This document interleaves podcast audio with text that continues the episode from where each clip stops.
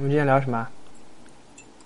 呃，我们今天聊一下各种智能的啊、这个呃智能助理吧。嗯这个这个能叫智能助理吗？像 Siri 这样的？Siri 能叫智能助理吗？嗯，你怎么给它下个定义？那我觉得他们都太蠢了，而且而且是属于那种就是我没有对他们有真的有多高的要求，我觉得只是一些非常简单的应用场景，呃，没一个可以算得上是真正智能。当然了，就是说，嗯，哎，马上我们再铺开展铺开讲吧。你可以谈一谈你对智能助理，就是你心目中这些智能助理的这这个印象和感受。啊、要不我们还先聊一下每个东西大概我们两个人都是怎么用可以啊，可以啊。行吧？啊、我这边因为用的最多的还是 Siri 啊、在这个 iPhone 手机上，所以我弄的最多的一般是啊、帮我定个闹钟啊、几点几点啊、叫我一下，或者它可以帮我倒计时嘛嗯啊、我饭后半小时要吃什么药，对吧？就让它帮我提醒一下。嗯再一个就是那个 iOS 啊、你桌面上面放很多的那个应用的图标啊、或者有那个文件夹的时候，你要找某个特定的应用，其实挺挺麻烦的啊、要翻好几屏，然后点一下，所以有时候藏得太深，然后 蒙一眼找不到，我就会让 Siri 帮我去把那个应用打开，哎，然后我觉得还挺方便。嗯嗯哼，这个就是我用 Siri 啊，应该用的特别多的地方。你怎么用？我我现在已经几乎不太用 Siri，就是为什么呢？就是说，嗯，我有 iPhone，同时我也有 Apple Watch，但是 Siri 最大的问题在于，就是说我不，它是这是一个很知名的那个系统的一个问题，就是 Siri 本这个 system 的一个问题，就是呃，你让它设置那个定时器，就 set set a timer，它很多时候不工作。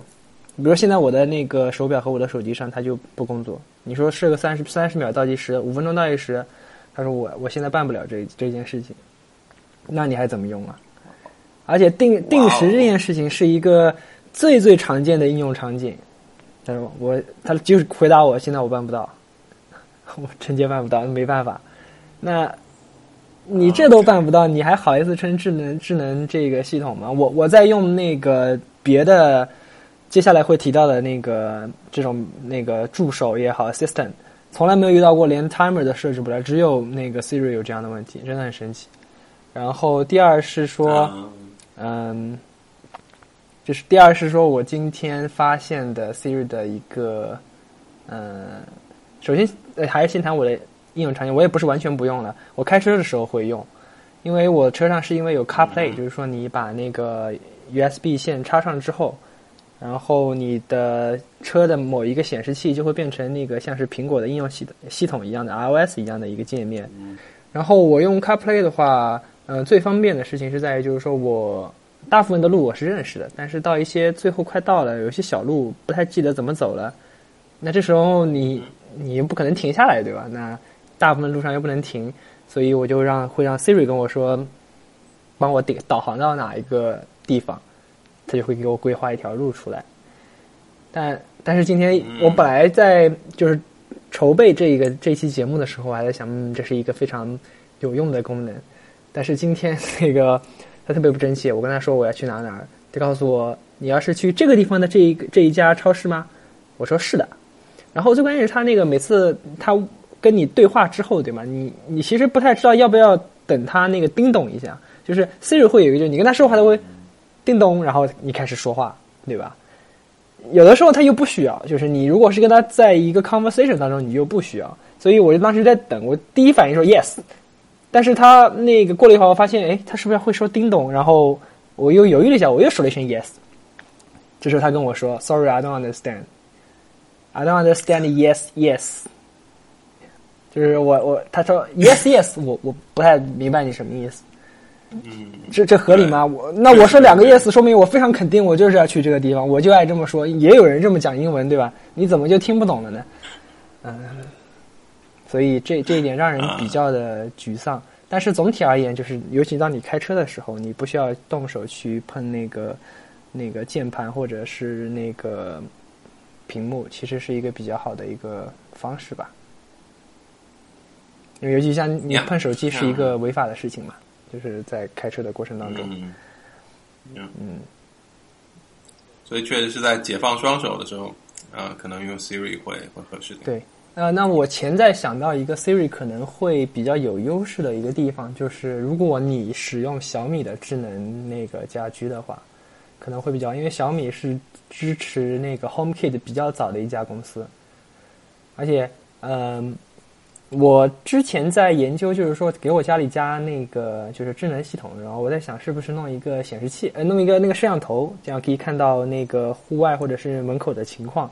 然后朋友跟我推荐了，其实推荐了萤石，他们并没有推荐小米的摄像头。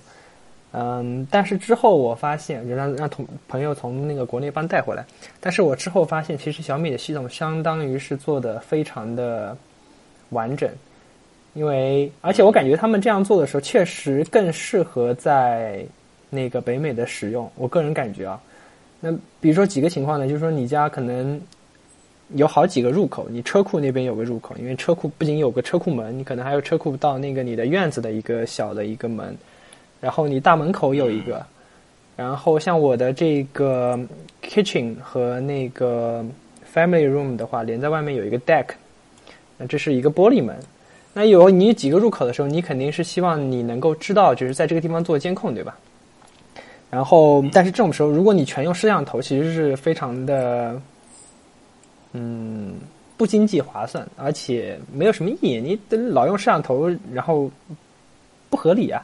所以大家一般都会用简单的就用 sensor，就是就是用检测动作的 motion 的一个 sensor，或者是他们最简单的就是控制距离，就是说你在你的门和你的那个墙上贴两个 sensor，这个一动了，哎，它就报警。那这一点来看，就是小米的，其实他们那个叫米家嘛，他们一整套其实都已经有了，而且非常便宜。你整个家里三个入口加上中控，加上什么报警器和摄像头，加起来五十刀到一百刀之内，就可以搞定了。但是这边如果你用美国的这些创业公司做的东西的话，一个摄像头两百刀，所以就是，而且而且最关键，它是可以，它是，然后它是一个跟那个 Home 呃支支持 HomeKit，那你可以想象说，你以后睡觉的时候，你跟你的 Siri 说，Siri Hey Siri Goodbye，呃 Good night，他他跟你说哦，Have a good sleep，right? 然后你就，然后你的灯就关了，你的所有的这个家门的那些 sensor 就开始工作，因为你在家的时候，他们肯定你开门，他们想着不是很傻逼吗？但是如果你说你嗯 good night，它就可以开始给你做 monitoring，所以这一点我想可能是 Siri 的一个好处吧。在国当然在国内你也可以就是尝试去购买支持 HomeKit 的这样的一个设备，和你的 Siri 结合到一起。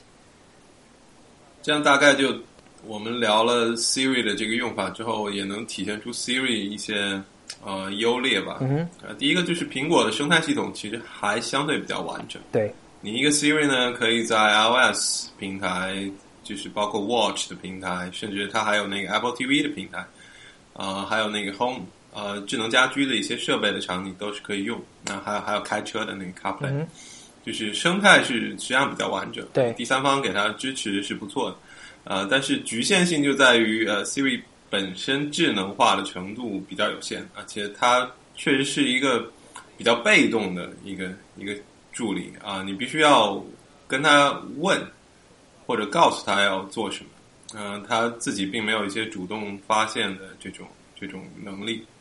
再一个就是你遇到了很多问题，对吧？说明这可靠性可靠性有待有待提高。嗯而且呃，因为我我相信你是更熟悉呃 Siri 这个平台，对吧？就是你你可能更多使用的应该还是 Siri，但所以我们从我们从 Siri 开始讲，但是呢，我我我可以就是提前告诉你的是，最差的就是 Siri，嗯哼，从各个维度来看，最差的都是 Siri。啊，不，Cortana 不算在内，Cortana 这个我们虽然也会聊 不予以排名是吧？战斗力为五，不予以排名，这个平民。嗯，那好，呃，下面我们再聊点啥？呃，下面你打算黑哪家呀？下面我就想 Alexa，也就是亚马逊的这一个智能系统。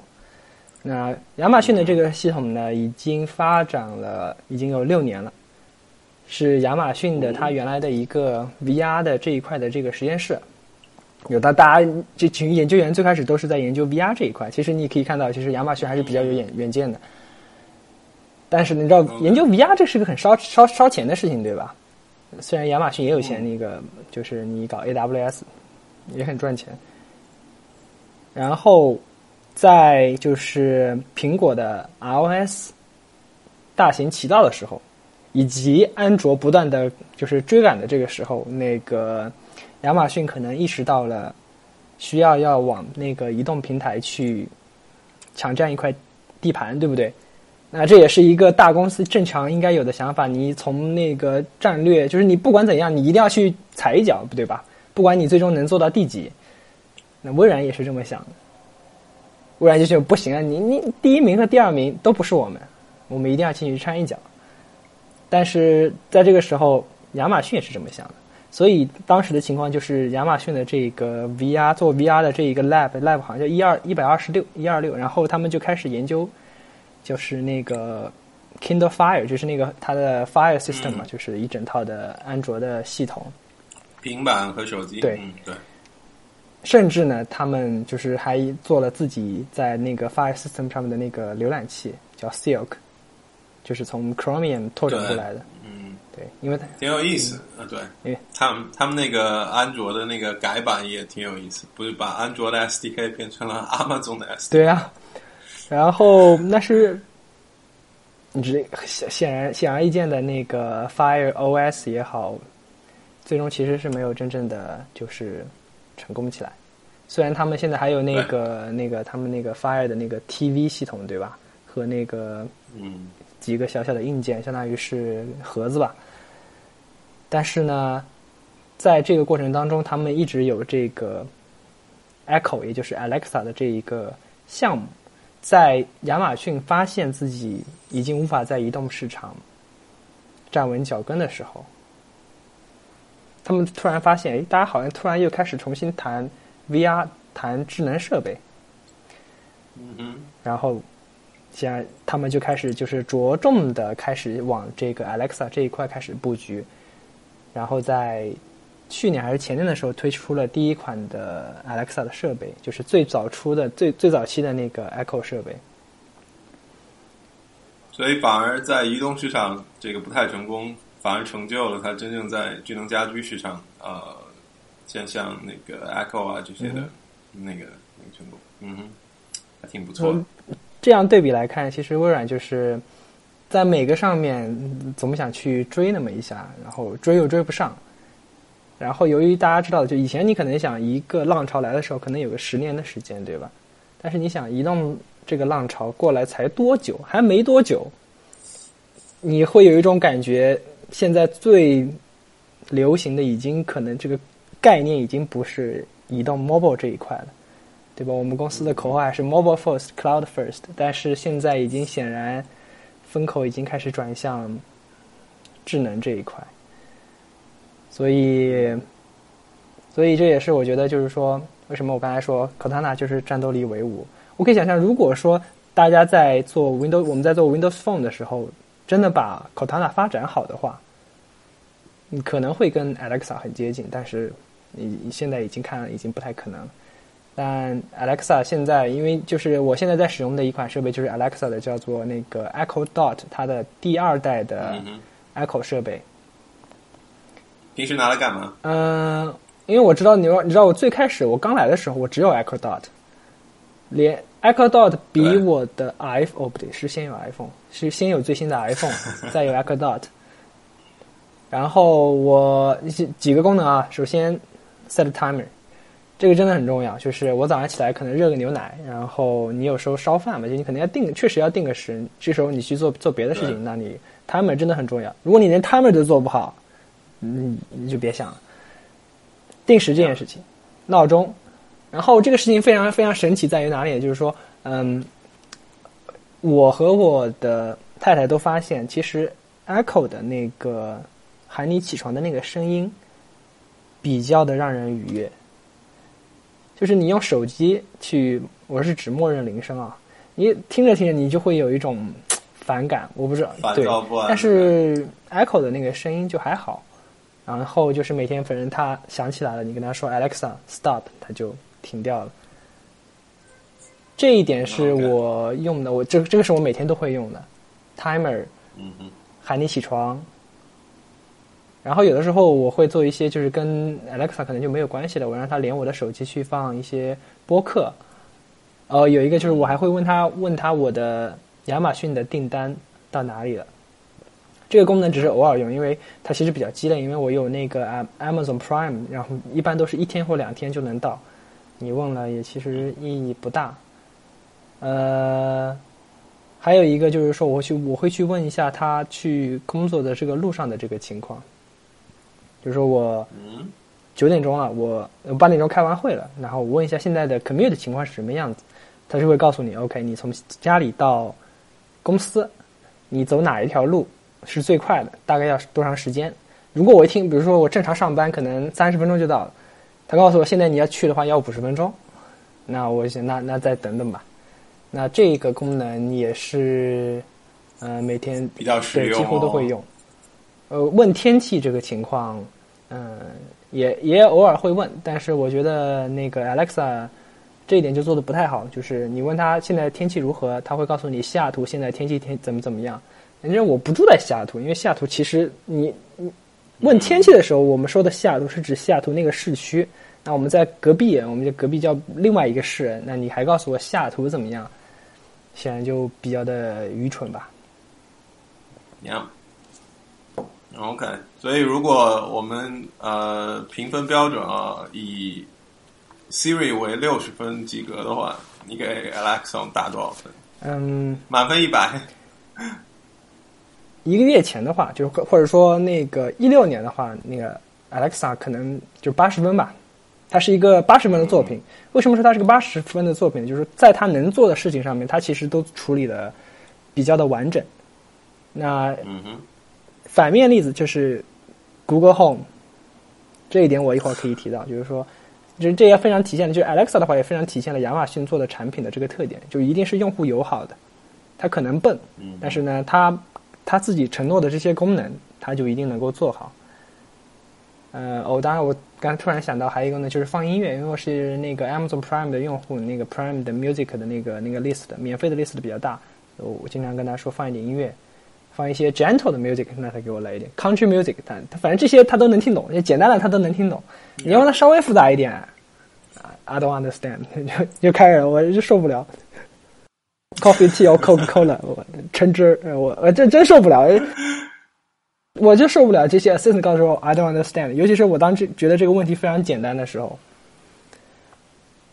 然后今年那个 CES 二零一七，大家会看到非常多的硬件都开始支持 Alexa，可见就是亚马逊在布局这一块已经走的非常的，就是超前吧。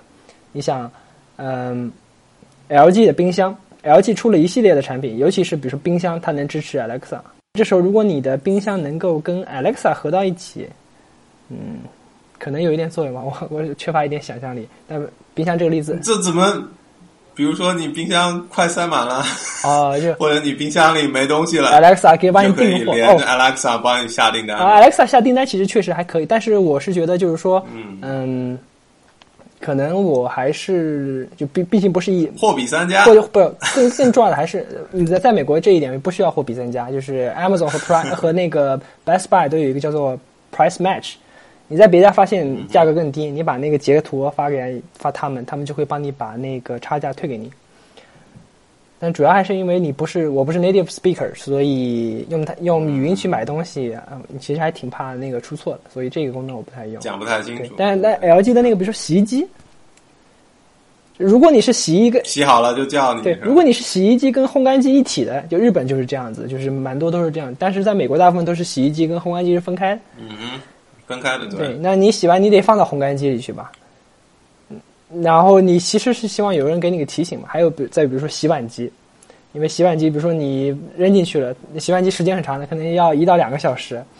嗯，这时候你可能去做别的事情了，你可能不在洗碗机附近。那你其实如果你不希望你把你的碗晾在洗碗机里一整夜的话，可能这是一个比较好的一个功能。你问他一下，Alexa，现在洗碗机什么情况？他告诉你哦，还有十分钟，那你下去等一下，然后把东西拿出来。嗯，就是这些基基础的设备上，然后尤其是像 LG 这样的一个大厂，能够主动的去跟他们或者互相之间进行合作的话，很有想象空间。所以，呃，这是为什么我觉得，二零一六年 Alexa 可以是八十分，但二零一七年它很有可能会到九十分。如果它你那秉承了他一贯的理念，就是把他能做的都做好。然后感呀，一下就聊了一个九十分的这个呃潜在的九十分的高分作品。对，哦，当然，接下来就又是一个，你打算聊个低分的吗？嗯，呃，在聊低分的之前，我先想先就是展开讲一下，就是说现在的这个智能设备，就是当然大家在国内的话，可能国内当然因为由于深圳这样的强大的制造和硬件创新能力特别强，所以嗯。在国内的话，就是你买一些智能的硬件，然后跟你家里的某些智能设备合到一起，可能是一个比较简单的事情。但是呢，在美国，大家其实可以明显的感受到，能够使用的智能设备其实就那么几种。首先，第一个是飞利浦的那个叫做 HUE，那个怎么发音来着？就是它的那一套智能的那个灯泡的的发光，然后你可以调颜色。调那个那个光的亮的这个强度，什么时候开？这是一个就是就是这是 Echo，呃，在内测的时候，嗯，就开始支持的这样的一个标准，相当于是飞利浦提前把这个做成了事实标准，就是我要做灯泡，对吧？当然你你去那个 Home Depot 买灯泡最好的，当然灯泡当然就是飞利浦的，它事实最先做出这个标准，说哎，你大家可以用用我的自己的应用 WiFi，然后有一套 API 可以支持你控制。然后那个 Alexa 就最开始就支持了，我相信 Google 呃那个那个 Google Home 还有那个 Siri 现在都是能够支持那个飞利浦的这些灯泡的。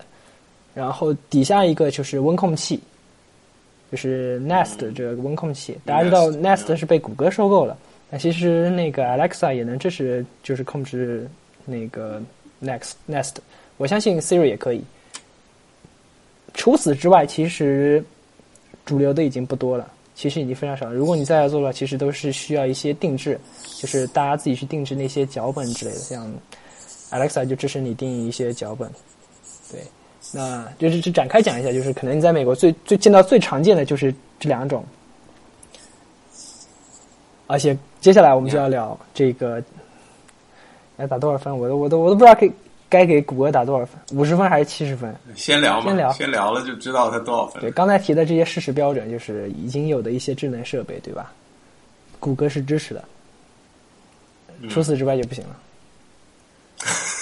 它现在可能支持的就是那个 list 上面可能就有八九家这样的一些 provider，硬件跟硬件有关的这个 provider。呃，三星对吧？因为三星自己有自己的一套设备，而且三星还比较开放，提供了蛮多这个接口的。然后，但是除了这几个设备以外，谷歌其实就做的不够好。嗯，然后我刚好在最近的一个月，正好在使用 Google Home，就是我从八月份的时候开始用 Alexa，用到了年底的时候，正好这个 Google Home 打折，对吧？然后我就帮你先买了一个回来，买回来我就我就想我就那我就替换掉我的一个 Alexa，我然后而且我就把它放在了这个客厅里面，就跟客厅跟厨房的那个那个结合城城乡结合部就放在往那一搁，嗯，然后我用它使用烧饭的时候 set timer，没问题，这个功能我这这是第一个标准就是 timer 能不能设准。听众估计要嫌我啰嗦了。然后第二是我会问他，Tell me about my day，就是你告诉我今天我有什么 schedule，因为因为我是用谷歌的，就是全家桶的。OK。然后这个功能帮了我一个忙，因为之前那个有一天是有一个会，就是我在预约那个会的时候我不知道时间点，于是我就在 Google Google 的那个 Calendar 上面加了一个说，OK 十点钟吧，我就反正加了一个 reminder 嘛，到时候别忘了。结果最后那个会是九点钟，然后哦，我在八点半还是靠九点左右还在下面吃早饭。我说，哎，你告诉我今天什么情况？他告诉我啊，你今天十点九点钟在哪有个会？我当时我操，还有个会。但是这个事情呢，你就没法问 Alexa 了，因为你当然用 Alexa 可以去连你的 Calendar，但是嗯，这个体验不会好的。嗯，就现在而言，就是谷歌的话，如果你用谷歌的一套系统，那 Google Home，嗯，相对是一个更好的选择，但不是完美的选择。就是如果你使用过谷歌的原生的设备，就是 Nexus 或者现在的 Pixel，因为大家知道现在上面有一个以前叫 Google Now，现在叫 Google Assistant，就是它自己的一套就是就是智能设备。但是我就是通过我是因为之前使用 Nex Nexus Six，所以嗯、对 Google Now 非常有好感，因为它真的很，我觉得它挺聪明，它挺了解我的。他当然了解我了，他知道我各种数据，他会经常告诉我说：“哎，明天的有有什么比赛？你喜欢切尔西对吧？我，明天明天早上有切尔西的比赛，比赛完了之后告诉你哦，比分是多少？那个 highlights 你去哪里看？replay 你去哪里看？然后会告诉你哦，你现在刚，比如说我坐飞机刚到西雅图，告诉你西雅图现在的这个天气情况是什么。然后因为我用 Google Inbox，Inbox 会收到一些 appointment，然后它会那 Google Now 都能看到，所以 Google Now 是嗯在手机上面是做下来是，我觉得现到现在为止是最成功的一个 system 系系统。Siri 本身太笨，然后但 Google Now 其实它不依赖于语音嘛，当然那个嗯 iPhone 现在也学了一个，就是那个通知栏，就是你可以或者是你拉到最左边，它也有一个各种 widget，对吧？但它不是智能的，因为 Google Now 它是那个是智能的，给它自己生成一些卡片、一些信息提供给你。卡片对，对，抱着这样的一个期待，我开始使用 Google Home 去，就是你你当时 Google Now 推给我的信息，我我相信你现在应该也能告诉我，对吧？嗯哼，但事实上不是这样的，那很很多人哦就不懂。这首先这哦说明那个 Google Home 是一个仓促下推出的产品，为啥呢？要追那个嗯 Echo 和嗯 Alexa，、或者 Alexa，嗯，然后我可以给第二个理由，为什么说这个 Google Home 是一个仓促而产生的一个产品，那就是说嗯麦克风。大家知道这个哦。Echo，嗯，尤其是第二代的 Echo，它是有六个那个麦克风，就它一个圆的嘛，然后它周围六个麦克风可以主动的降噪。收音会更好一点，。那那这样的话，你就首先你不需要太大的声音，其次你不会被那个噪音所干扰。所以在这一点上、e c h o 已经做的做的非常非常好，就是说你大部分情况下，你只要说一句话，在一个房间内，它都能听到。嗯，极限情况下，Echo 也是有问题的。即使到了第二代，什么样的极限情况呢？你让 Echo 放音乐，你知道吧？就它左右互搏，它自己放音乐，然后你声音是调到最大，它完了，它它就聋了，你知道吧？它它就会在有一定几率它它就聋了。那么那个亚马逊针对这样的问题，他知道就是说这个东西永远还没有一个完美的解决方案。就是虽然我们想象说音乐是你自己放的，你应该能主动把这段东西降噪掉，对吧？但实际上没有，还没有很完美，所以他做了一个新的一个就是配件，就是一个像遥控器一样，上面有个按钮，你按着，你跟他说话，你的 Echo 就知道了。那这样其实因为你你是在你的那个遥控器是在你身边嘛，你就不会受到它自己放出来的这个音乐的这个干扰。嗯，你想，Echo 已经做了两代了，都还不完美。啊 Google Home 就是屎，你放上放音乐，你只要放音乐，你跟他说话，他就再也听不到了。然后，除非你扯着嗓子喊扯着嗓子喊也不一定有用。但因为 Google Home 它本身它那个最顶上是一个圆盘，你是可以拍它的，所以那个然后 Google 拍一下就好对。Google Home 因为拍一下就 stop 了嘛，然后 Google Home 长得还算是比较好看，然后我把它放在那个桌子上，就放在我的吧台上面，那可能还好。但是你像那个 Alexa 比较小，我就把它那个往地上一插，那这种时候如果在地上你把它蹲下去拍它嘛，就不现实。所以这是第二个理由，Google Home 是一个非常仓促的这个产品，连这个声音这一块，你想，因为你已经有了一个革命先驱，对吧？帮你把坑都踩过了，嗯 Echo 第二代的时候已经说了，就是说，嗯，我们在收集这个声音方面变得更灵敏，因为之前有什么什么问题，还出了一个配件。那在这种情况下，你都没有把这个做好的话，我觉得有点不应该，除非就是任务太紧了。嗯，我来看看我的 list 上面我还有什么要吐槽的。啊，那还不不不吐槽，讲讲点讲一点 Google Home 的优点。我我由于那个想吐槽太多，已经有点这个那个思路有一点混乱，大家这多多包涵。嗯，Google Home，尤其是它由于它背后的是谷歌的这一套的这个，首先是 search 有一个 search engine 对吧？所以你问他问题的时候呢，他其实是相对他是知道的，因为他至少他可以去谷歌上找结果。所以我问他说：“哎。”明天英超有什么比赛？他说明天有什么什么什么比赛。如果你想知道更多，他告诉你三四个。如果你想知道更多，你就去那个拿出那个应用去里面看。如果这样的问题你去问 Alexa，他说我不懂，那就已经不懂了。对，谷歌的谷歌这个语音的这个系统好像更更能够知道这个谈话的上下文。对。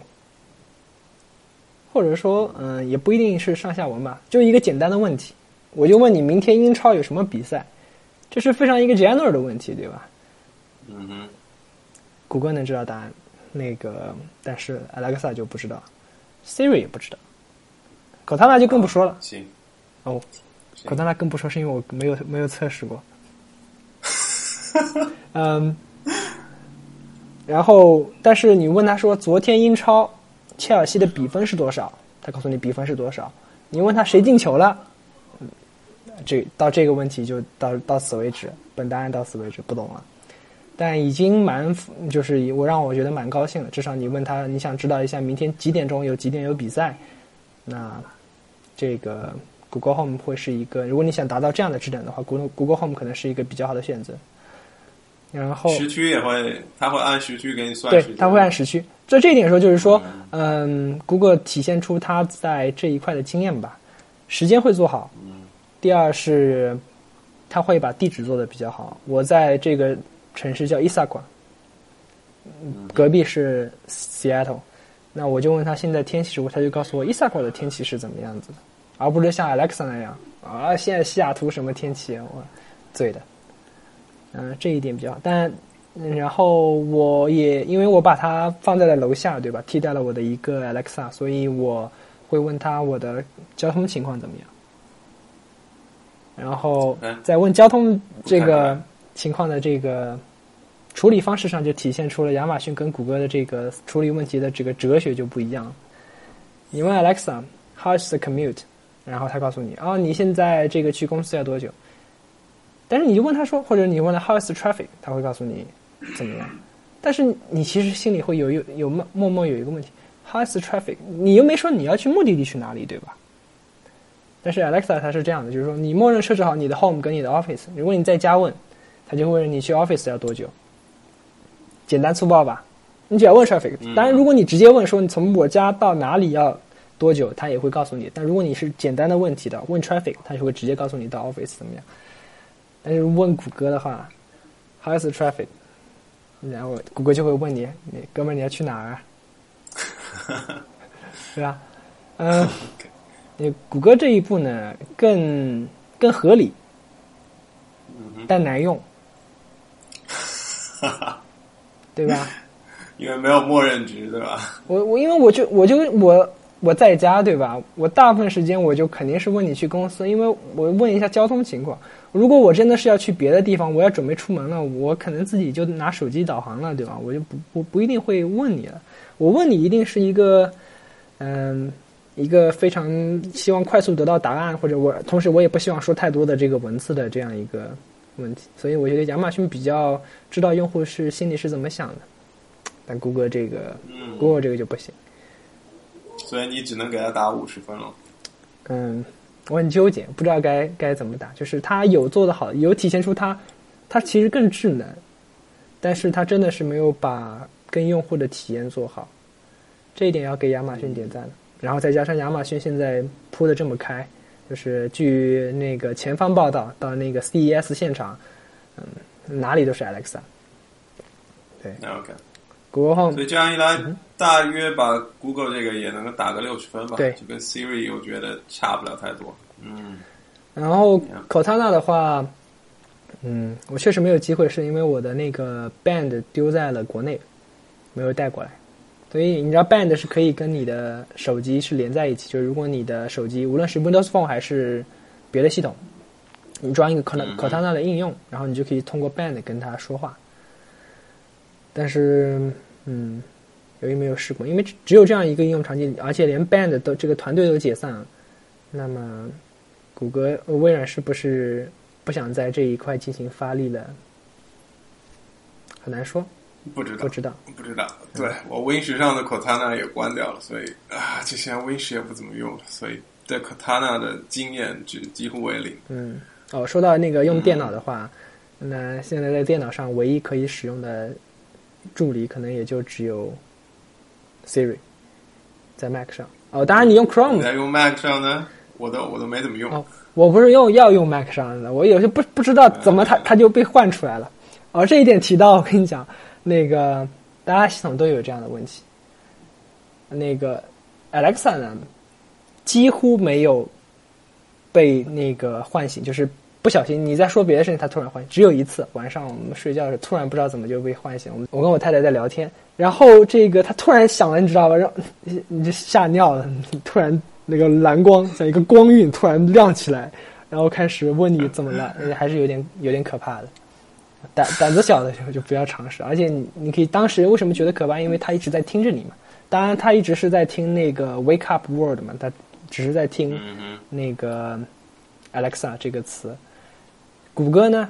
谷歌哎，就真真蠢！我我跟我跟我太太在那个客厅看电视，动不动那个谷歌就跟我说，谷歌 Home 跟我说，I don't understand。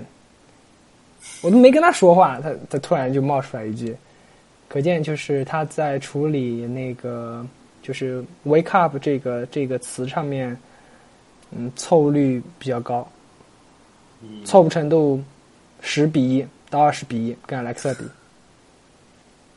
Siri 是 Siri 的话，就是嗯还没有什么那个误操作的情况。对，你不你不按它几乎就不会出来。对，呵呵呵。呃，当然你在手机上也可以把就是 Hey Siri 这个这个这个 Wake Up Word 给那个 turn on，嗯，它 turn on 了。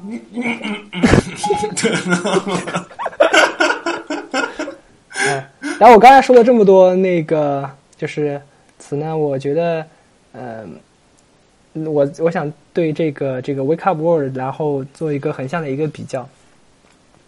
大家可以关注到，就是 Alexa 的这个词是 Alexa 怎么怎么样。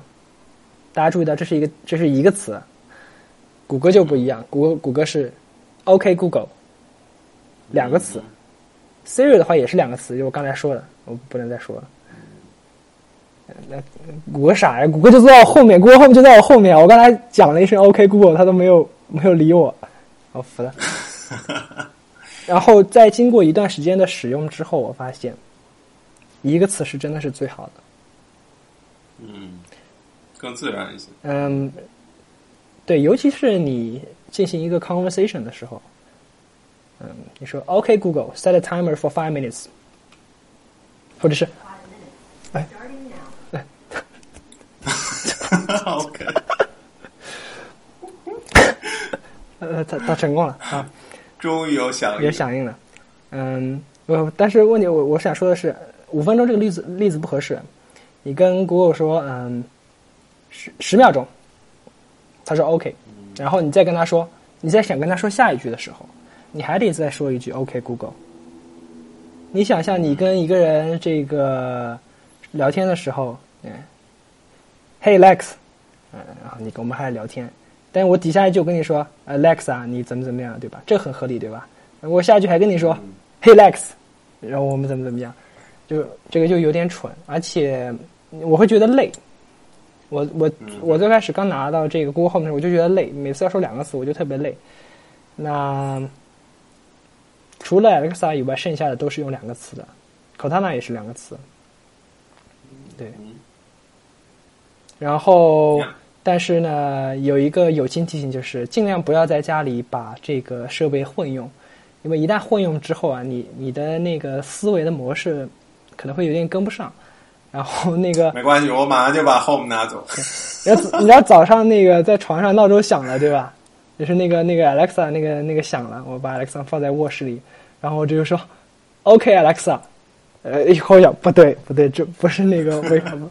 没有没有，本来是 OK Home OK Google，然后和 Alexa 分开，嗯，但是我还是觉得 Alexa，我觉得他们因为因为那个我之前听了一个播客，然后是一个国内做的一个设计类的播客，嗯然后他们请的是那个 Echo Team 的一个设计师，交互设计师。那很多人想，那交互设计师现在更多的提到都是 UI 交互嘛？那你想语音设备有什么好交互的，对吧？但事实上，听完那期节目的时候，我也确实认识到这个呃，语音是一种全新的交互模式，确实也需要一些这方面的研究和这个怎么讲专业人士来做这个事情吧。从这一点体验上，我就觉得 Echo 的这个是非常智慧的，他没有把这个 Wake Up World 做成嗯 Hi Amazon，对吧？就变成两个词。其实微软微软不是在做吗？你看它那个 Office 三六五里面 Conversation as a Service，不过很遗憾的是，好像 这这些东西在微软的角度，更多的还是发发学术论文，在大会上吹吹牛，感觉真正进入大家的生活还有还有一些的距离。当然，也希望今年微软能在自己的这个技术大会上拿出一些新的新的更更接地气的产品吧。没错，嗯哼，好，那么在我们今天的节目中，我们就这么聊了一下 Siri 啊啊，Amazon 的 Alexa 啊，包括 Google 的这个智能助理啊，挺有意思啊，两个都只能打及格啊，分别是苹果和谷歌的这个产品，然后 Amazon 呢。居然不声不响的就做了一个高分的产品，对啊，在这个领域应该也是也是再次的攀到了高峰，所以给人感觉其他各家就得就得好好努力了。嗯哼，我们来看一下，二零一七年年末的时候，会不会这个这个我们给出的排行榜还会有所变动？没错。好，那本期节目就到这里。如果大家对我们的讨论的话题，或者是对我们新年的，就是方向有什么想法或建议的话，也欢迎给我们写邮件。我们的邮件地址是 hi at donet 点 fm。当然，同时也可以给我们的微博或者是嗯，还有什么别的官方渠道，就是我们的发布在第三方平台的这个 channel 上给我们啊，给我们留言留言吧啊，对，嗯，行，那好，多谢大家收听，谢谢大家。拜拜